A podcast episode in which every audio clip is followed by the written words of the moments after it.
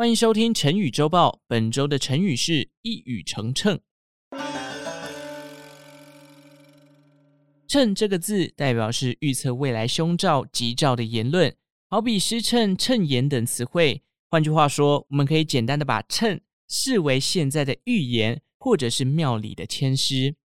既然谶类似预言，这边就来分享一个有趣的谶言，叫做“亡秦者，胡也”。中国史上第一位皇帝秦始皇在统一天下之后，开始到处寻觅长生不老之术。希望自己能永葆青春，借此来掌控这个得来不易的天下。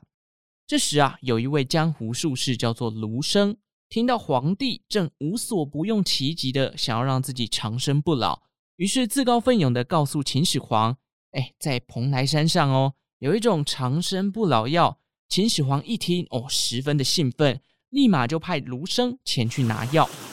卢生在这趟旅程回来之后，他告诉秦始皇。哎，虽然没有发现长生不老药，但却在一本书上看见了一段谶言，上面写着“亡秦者，胡也”。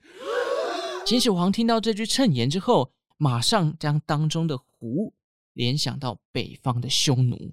为了避免秦国被匈奴给灭掉，秦始皇开始下令将士出城剿匪啊，同时找来了大量的工人修建万里长城，借此来抵御匈奴的入侵。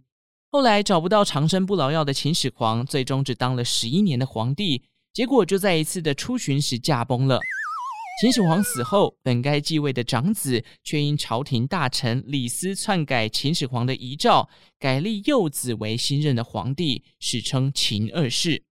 而这个秦二世的名字啊，叫做胡亥。原来亡秦者的胡不是匈奴，而是自己的幼子胡亥。